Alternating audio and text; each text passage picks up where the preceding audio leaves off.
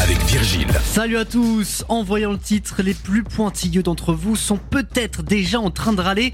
Ouais, mais Kenny West, il a jamais été sur la BO de Joker. Alors c'est vrai, vous avez raison, mais il y a quand même un lien entre le film de Todd Phillips et l'artiste. Bon d'abord, petite remise dans le contexte, le film remonte à 2019.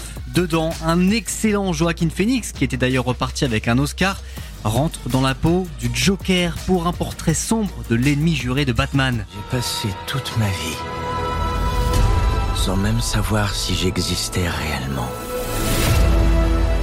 Eh bien oui, j'existe. Et les gens commencent à s'en rendre compte. Ça vous fait rire?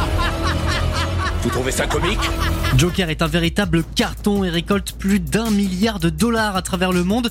Le film interdit aux moins de 17 ans le plus rentable de l'histoire. Il se classe alors sixième du box-office monde en 2019.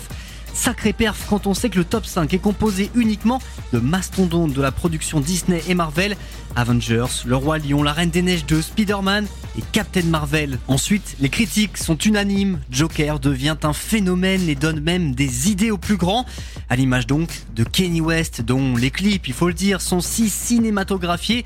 S'il n'est pas sur la bande originale, il s'en est inspiré, écoutez ça. Ce titre, c'est Bathroom Dance, une composition de la violoncelliste islandaise Ilgur Gulnottir. Elle était d'ailleurs repartie avec l'Oscar de la meilleure musique de film pour cette bande originale.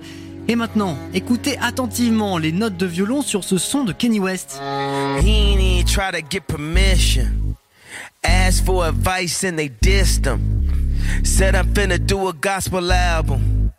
What have you been hearing from the Christians?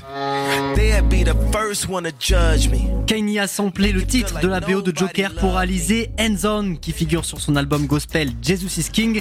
L'album était d'ailleurs sorti le 25 octobre 2019, soit 21 jours seulement après la sortie de Joker au cinéma. Kenny West avait visiblement bouclé son projet au tout dernier moment. Vous l'aurez compris, Joker est un film marquant.